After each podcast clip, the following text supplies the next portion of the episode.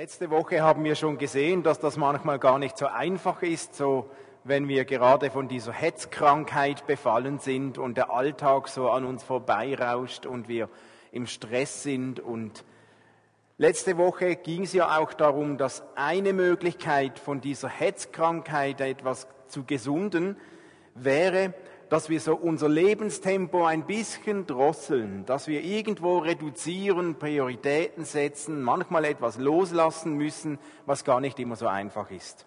Aber heute geht's weiter. Heute ist Teil zwei, Denn so das Reduzieren und Loslassen und Verlangsamen, wenn man so in der Hetze des Lebens steht, ist ja nur eine Seite der Medaille, wenn wir gesund leben wollen.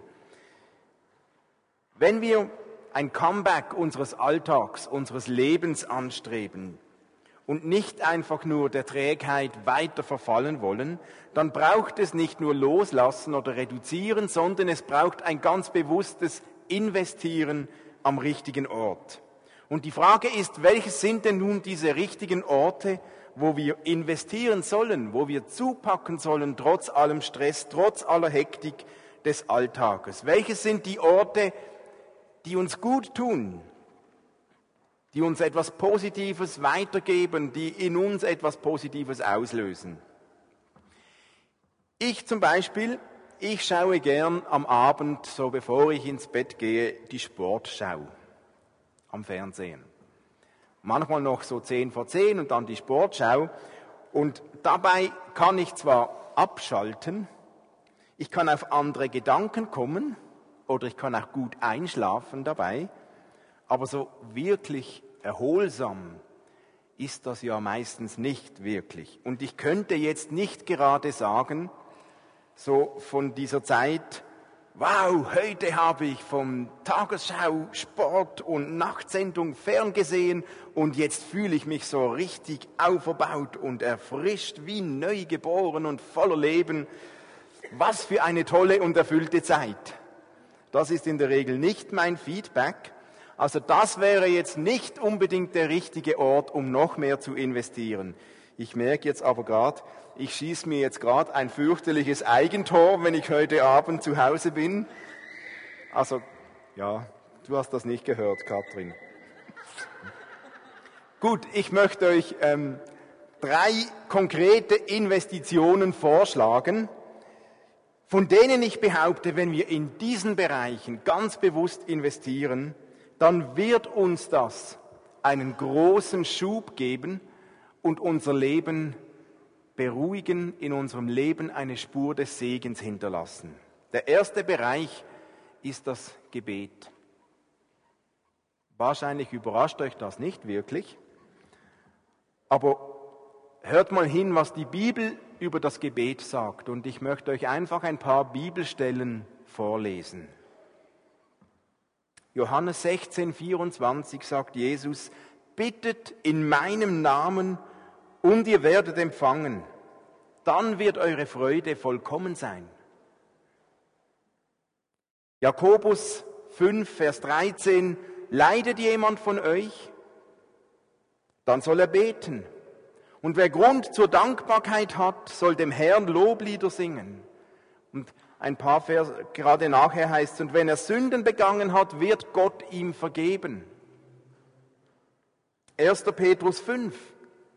Überlasst all eure Sorgen Gott, denn er sorgt sich um alles, was euch betrifft.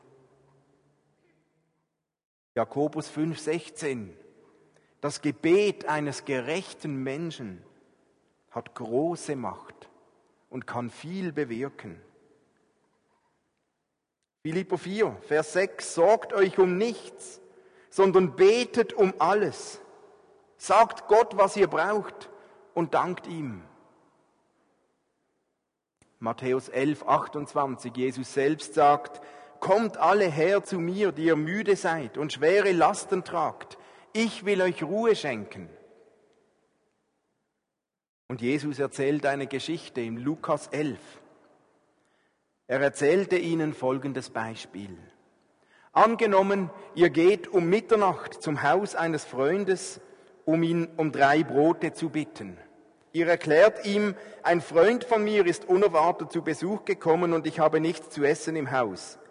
Doch er ruft euch aus dem Schlafzimmer zu, lass mich in Ruhe, die Tür ist schon für die Nacht verriegelt und wir liegen alle im Bett, um diese Zeit kann ich dir nicht mehr helfen. Ich sage euch eins, wenn er euch auch nicht aus Freundschaft helfen will, wird er doch am Ende aufstehen und euch geben, was ihr braucht, um seinem guten Ruf nicht zu schaden, wenn ihr nur beharrlich genug klopft.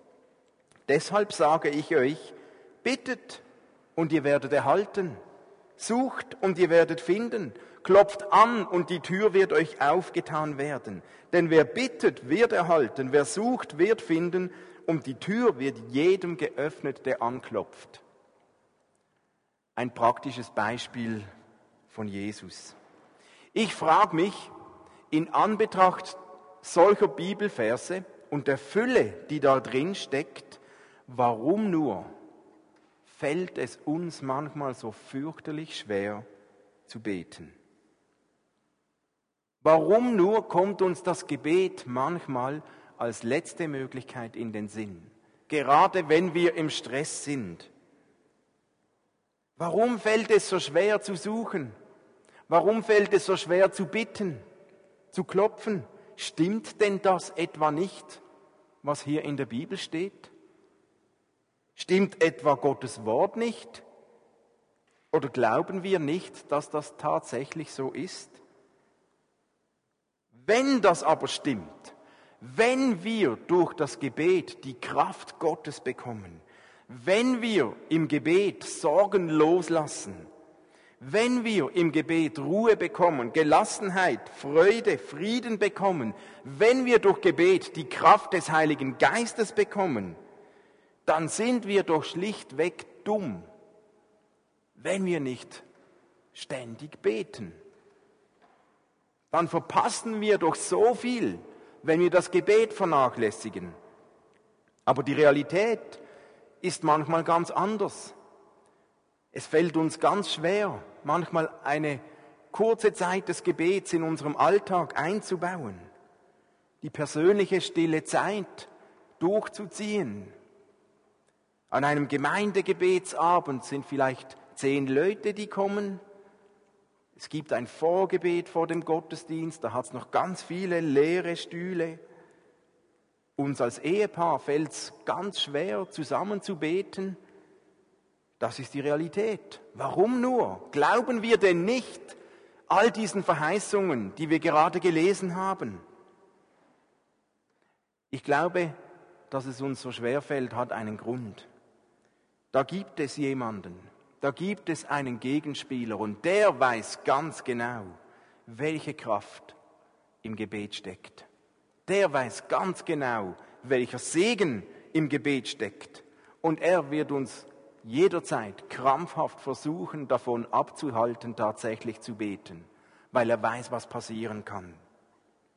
Und Gebet ist mehr als nur, dass wir sprechen. Gebet ist auch Hören. Gebet ist Danken und Bitten. Gebet ist Suchen und Klopfen. Gebet ist manchmal ein kurzes Stoßgebet und manchmal, wie Jesus sagt, ein langes, penetrantes Dranbleiben. Manchmal kurz, manchmal lange. Und oft zeigt die Penetranz, mit welcher wir beten, gerade etwas von der Dringlichkeit, mit welcher wir beten.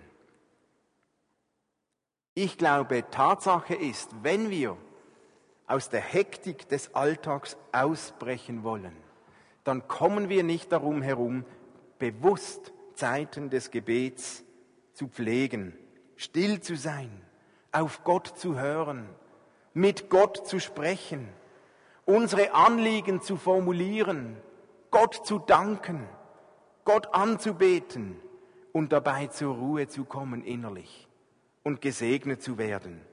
Ich möchte uns ermutigen, ich möchte uns sehr eindringlich ermutigen, lasst uns das Gebet wieder bewusst neu pflegen. Und zwar das Gebet still, alleine, zu Hause, innerlich für mich in meinem Herzen. Aber auch das gemeinsame Gebet, wo wir einander ermutigen können. Wir wollen ein Comeback des Lebens, Wir wollen ein Comeback des Alltags, des Glaubens, der Gemeinde. Ich glaube, wir kommen dabei nicht um ein Comeback des Gebets herum. Sonst wird das vergebens sein. Und hey, weil wir um diese Kraft des Gebetes wissen, deshalb bauen wir ganz bewusst in jedem Gottesdienst, wenn irgend möglich, eine Zeit des Gebets ein, wo wir einander auch segnen wollen. Deswegen machen wir diese Gebets-Ministry-Zeiten während der Anbetungszeit. Deswegen offerieren wir, wollen wir füreinander beten, weil wir wissen, da steckt eine Kraft drin. Das ist mehr als leere Worte. Deshalb gibt es einen Gebetsabend. Deshalb gibt es ein Vorgebet. Ich lade euch dazu ein. Hey, nehmt das wahr. Und ich weiß gerade im Gottesdienst, es ist nicht für jeden so einfach nach vorne zu kommen und für sich beten zu lassen. Aber wenn du nach vorne kommst, kein schlechtes Gewissen, da wird nichts Komisches gedacht. Eigentlich brauchen wir doch alle dieses Gebet und den Segen Gottes.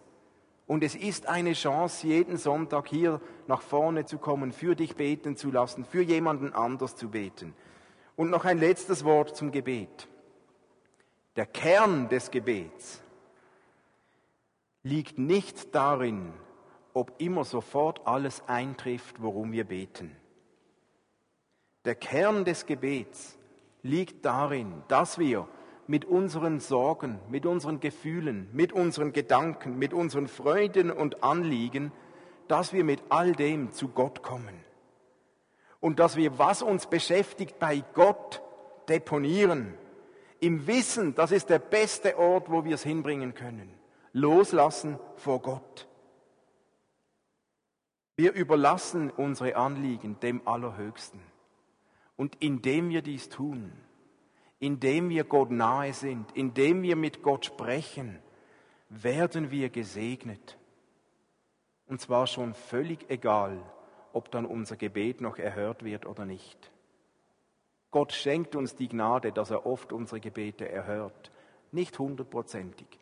Aber jedes Mal, wenn wir beten, werden wir selbst ganz sicher gesegnet, weil wir mit Gott sprechen, weil wir in seiner Nähe sind. Der erste Bereich, in den wir investieren sollten, auch trotz aller Hektik und Stress, in das Gebet. Das kann mal kurz sein, das kann mal länger sein, aber lasst uns das nicht vergessen. Der zweite Bereich, wo sollten wir investieren? In die Freude. Freude. Ja, kann man das in die Freude investieren? Ich habe gelesen in Wikipedia, die definieren Freude als spontane innere emotionale Reaktion auf eine angenehme Situation, Person oder Erinnerung. Sie kann verschiedene Stärken und Formen annehmen von Gefühlen und man kann sich auf der Skala verschiedenste Reaktionen vorstellen, von einem leichten Lächeln bis zu einem Freudeschrei. Ihr solltet mal miterleben, wie Freude, wie ein Freudenschrei sich tatsächlich äußern kann. Auch hier in Basel in der Schweiz. Dazu müsst ihr nur an ein Fußballspiel gehen und im Stadion sein und warten, bis jemand vom FC Basel ein Tor schießt. Ihr solltet mal erleben, was das auslöst an Reaktionen. Da soll mir niemand sagen, wir Schweizer seien halt so reserviert und da gibt's keine Freudenausbrüche oder so. Doch, es ist tatsächlich möglich. Hey, die Freude sollte eines unserer Markenzeichen sein als Christen. Die Freude. Wenn ich aber manchmal in so Gemeinden und Kirchen hineinschaue, dann habe ich manchmal das Gefühl, da nehme ich mehr Bedrückung und Schwere wahr als Freude und Lebensfreude. Vielleicht finden wir hier und da ein schmales Lächeln. Aber einen Freudenschrei habe ich noch selten erlebt, so wirklich so wie im Stadion in der Kirche. Das wäre mal eine neue Form von Worship-Beteiligung.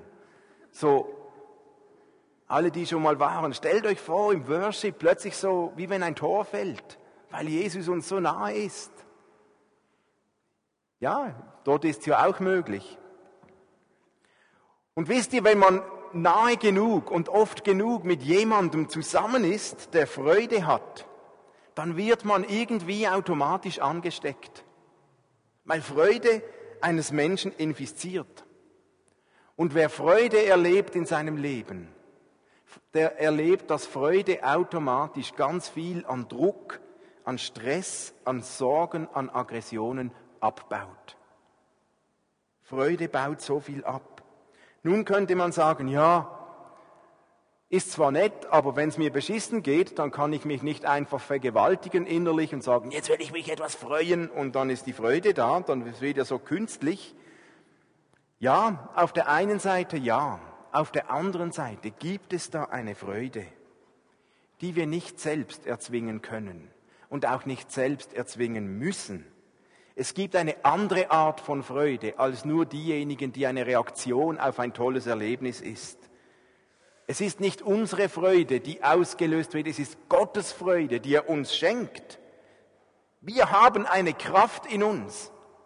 Wir haben einen Geist Gottes in uns. Und damit haben wir eine Freude Gottes in uns drin, die wir anzapfen dürfen, die wir anzapfen können, ja sogar anzapfen müssen. Dann ist es nämlich Gottes Freude, die uns ausmacht. Und sogar dann, wenn äußerlich vielleicht mal kein Grund da ist, sich zu freuen. Freude ist so oft eine Frage der Perspektive. Worauf schauen wir? Was lassen wir zu, dass es uns steuert und prägt? Und oft ist die Freude eine Entscheidung unseres Willens, weil wir haben einen Gott der Freude. Und wir entscheiden uns, ob dieser Gott seine Freude in uns wirksam lassen wird, werden darf oder nicht. Wir haben einen Gott der Freude. Ich habe ein tolles Beispiel gefunden, das muss ich euch vorlesen. Stellt, lasst uns einmal vorstellen, wie die ersten Sätze der Bibel lauten würden, wenn Gott kein Gott der Freude wäre. Dann würde da vielleicht stehen, am Anfang war es 8 Uhr. Gott musste an die Arbeit gehen. Er füllte einen Antrag aus, um Licht und Dunkel zu trennen. Er dachte darüber nach, Sterne zu schaffen und die Nacht, um die Nacht schöner zu machen. Er dachte darüber nach, Planeten zu schaffen, um den Himmel zu füllen. Aber dann klang ihm das nach zu viel Arbeit. Und außerdem, so dachte Gott, war das nicht sein Job. Also beschloss er, früher Schluss zu machen und den Arbeitstag für beendet zu erklären. Und er schaute an, was er gemacht hatte und sagte, ja, es wird seinen Zweck erfüllen. Am zweiten Tag trennte Gott Wasser vom trockenen Land. Und er machte das ganze Land flach und funktional. Er dachte darüber nach, Berge und Täler, Gletscher, Dschungel und Wälder zu schaffen, aber dann entschied er sich, dass es sich nicht lohnen würde. Und Gott schaute an, was er an diesem Tag gemacht hatte, und er sagte, es wird seinen Zweck erfüllen.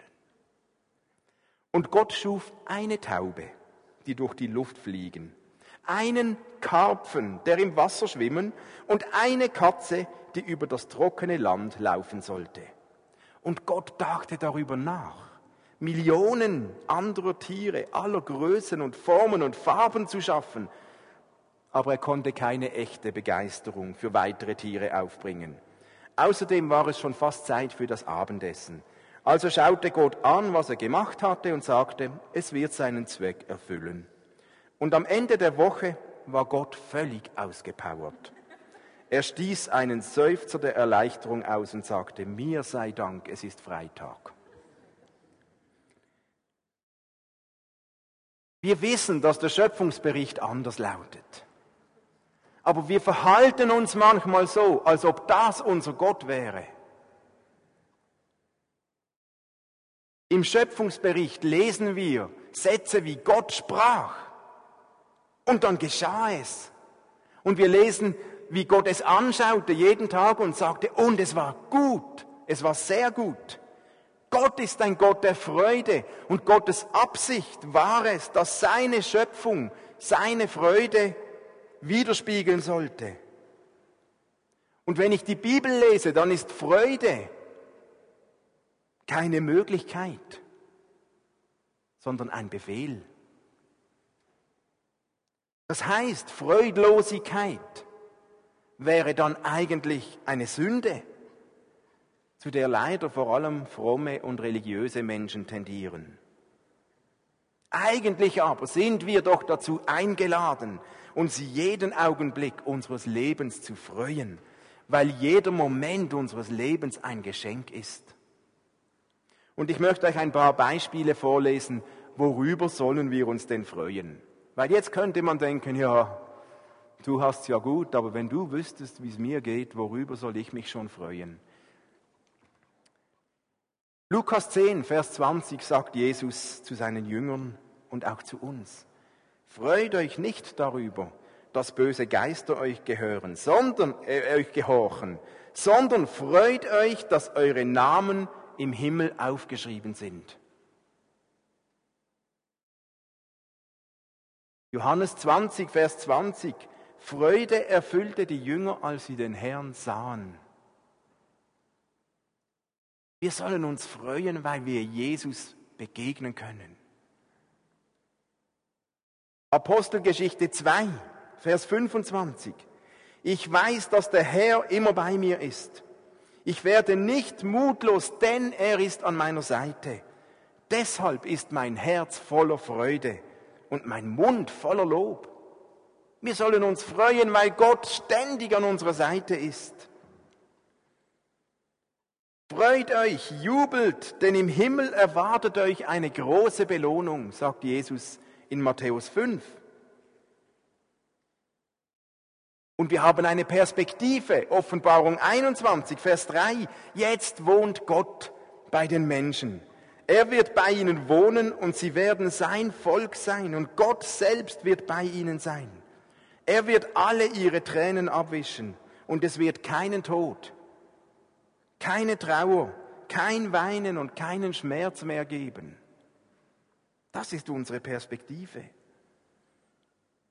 Oder Jesaja 43 sagt, hab keine Angst, ich habe dich erlöst, ich habe dich bei deinem Namen gerufen, du gehörst mir. Ein Wort Gottes. Hey, können wir uns noch freuen über solche Aussagen? Können wir uns noch freuen, dass unser Name im Himmel aufgeschrieben ist? Oder sind wir geistlich so abgebrüht, dass solche Aussagen nichts mehr in uns auslösen? Kennen wir schon lange? Ja, nett. Eigentlich sollte unser Herz springen, sollten wir Freudenschreie auslösen. Nehemia die bekannte Stelle Nehemia 8, seid nicht traurig, weint nicht, denn dies ist ein heiliger Tag für unseren Herrn. Seid nicht traurig, denn die Freude am Herrn ist eure Stärke. Freude ist Kraft. Ohne Freude werden wir schwach. Gott kennt zwar auch den Schmerz und das Leid, und zwar zu Genüge, und die Krankheit, aber Freude entspricht Gottes Grundeinstellung. Gott ist ein Gott der Freude. Und Freude ist eine Fähigkeit, die wir lernen müssen und dürfen und können. Vielleicht ist unsere Freude zurzeit etwas beschädigt. Vielleicht müssen wir wirklich wieder darum kämpfen, um die Freude.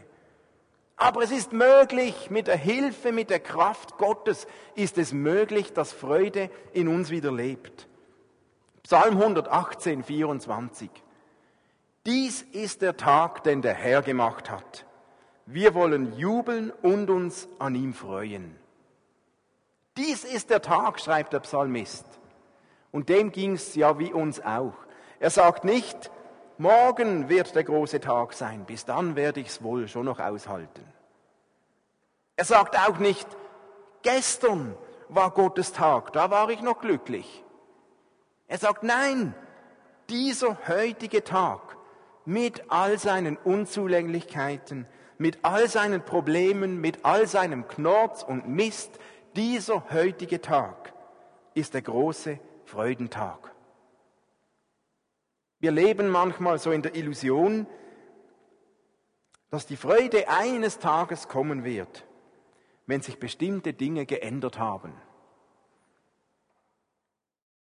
Der Psalmist sagt aber nein, heute, heute ist der Tag der Freude, der Tag Gottes. Wir könnten uns tatsächlich fragen, wie kann man sich freuen in einer Welt voller Schmerz und Leid und Ungerechtigkeit und Probleme? Wie kann man sich freuen bei so viel Hunger und Gewalt und Katastrophen und Leid?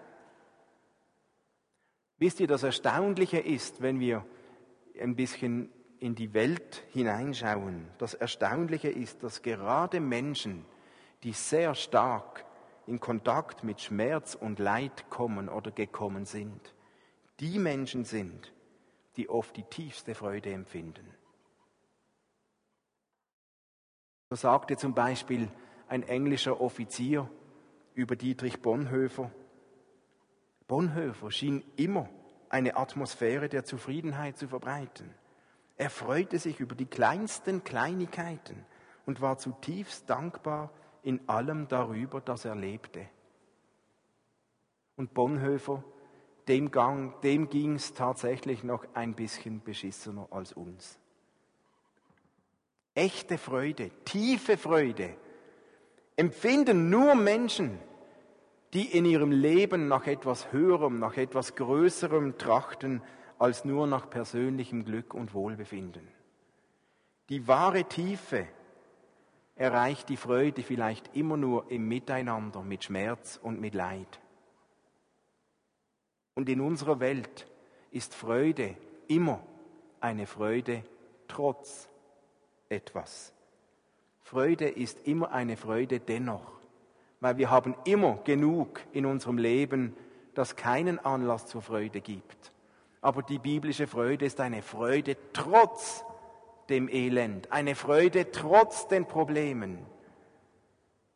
Und diese Freude ist möglich, weil Gott uns seine Freude zugänglich macht und weil er uns in seiner Nähe das Wollen und das Vollbringen schenkt. Lasst uns genug nahe mit Gott leben und wir werden nicht weniger Ärger bekommen, aber mehr Freude. Freude ist ein Entscheid zu einem Perspektivenwechsel, ein Entscheid zum Gebet, ein Entscheid an Gott zu denken, auf Gott zu schauen. Und ein dritter Punkt, den wir investieren sollten, hängt damit logischerweise zusammen, ist das Feiern. Feiern. Wir sollten ganz bewusst im Namen Gottes feiern. Wer lernen will, sich zu freuen, der muss sich üben in der Kunst des Feierns. Manchmal denke ich, wir haben so verlernt, so richtig zu feiern. Auch das wieder, im Fußball kann man das sehr gut üben, als Fan. Und ich behaupte, dass Feiern genauso eine geistliche Übung ist, wie es das Fasten ist oder das Bibellesen. Feiern ist eine geistliche Übung. Und Feiern ist so nötig, um unsere geistliche Gesundheit zu erhöhen, zu erhöhen, zu erhöhen. Und zum Feiern gehören in normalerweise Aktivitäten, die uns Spaß machen. Man kann nicht feiern, wenn man etwas tut, das einem völlig stinkt. Erinnern wir uns an die letzten, an diese Worte, nicht die letzten, von Nehemia, Nehemia 8.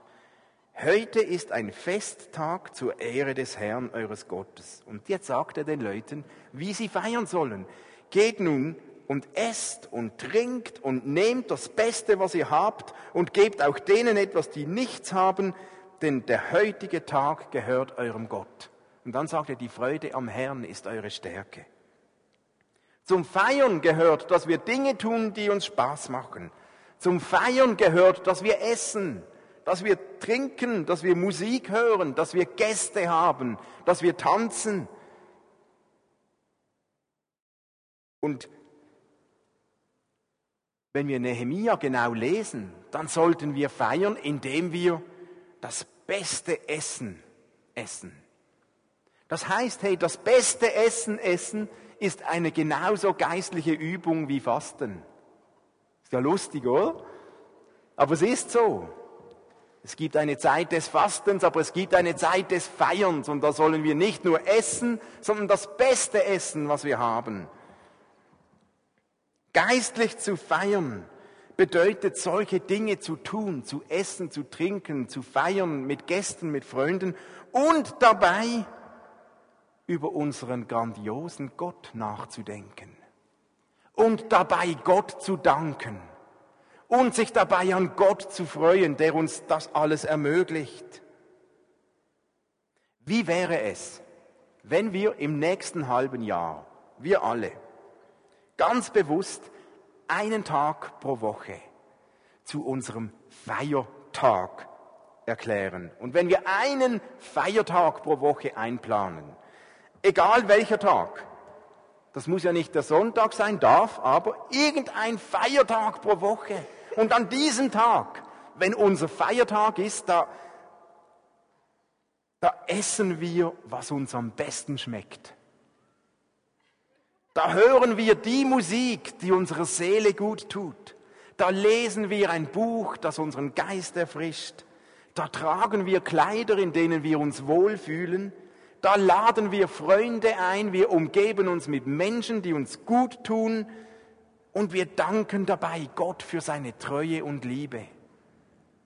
Wir denken über Gottes Güte nach, die uns all das ermöglicht. Wir danken Gott für Freunde, und für die Kraft der Gemeinschaft. Und wir danken Gott für die Fähigkeit, die wir haben, überhaupt genießen zu können.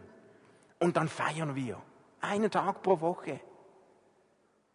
Aber nicht einfach nur damit gefeiert ist, sondern wir feiern im Zusammenhang mit unserem Gott. Hey, und das wird uns helfen, ein Comeback für unseren Alltag zu erleben. Und das braucht eine Entscheidung. Und ich glaube, wenn wir frei werden wollen von der Hetzkrankheit, dann gibt's Momente, da sollten wir reduzieren und loslassen.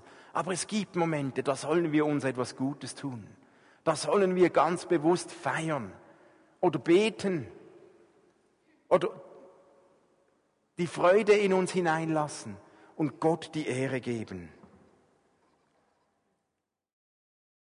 Vielleicht müssen wir ganz neu lernen, Freude zuzulassen zu entdecken, dass wir auch feiern dürfen. Wir dürfen feiern.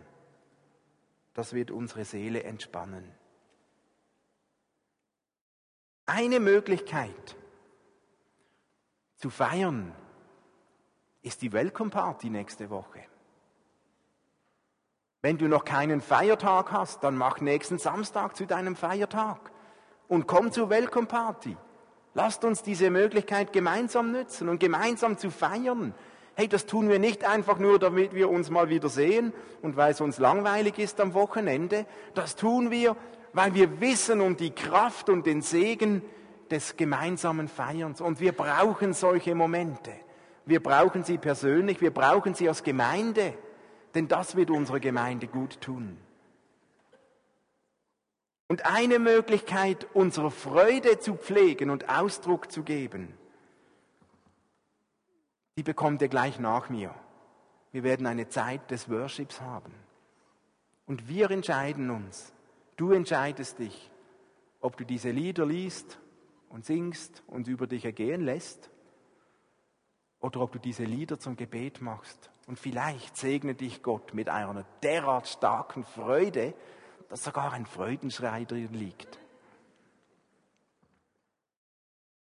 Die Zusammenfassung dieser Predigt, die stammt von Paulus. Philipper 4, Vers 4. Freut euch im Herrn. Ich betone es noch einmal, freut euch.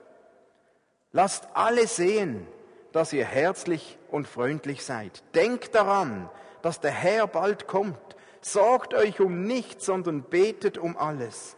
Sagt Gott, was ihr braucht und dankt ihm. Ihr werdet Gottes Frieden erfahren, der größer ist, als unser menschlicher Verstand es je begreifen kann. Sein Friede wird eure Herzen und Gedanken im Glauben an Jesus Christus bewahren. Und wir sind jetzt noch nicht am Ende. Das ist ja auch unser Schlussgebet, das Ende. Das sagt uns Paulus. Lasst uns einen Moment ruhig sein und, also ihr seid ja schon lange ruhig. Jetzt bin auch ich einen Moment ruhig. Und dann können wir uns einen Moment einstimmen auf die Worship-Zeit und lasst uns unseren Gott feiern. Darf ich euch bitten, die Band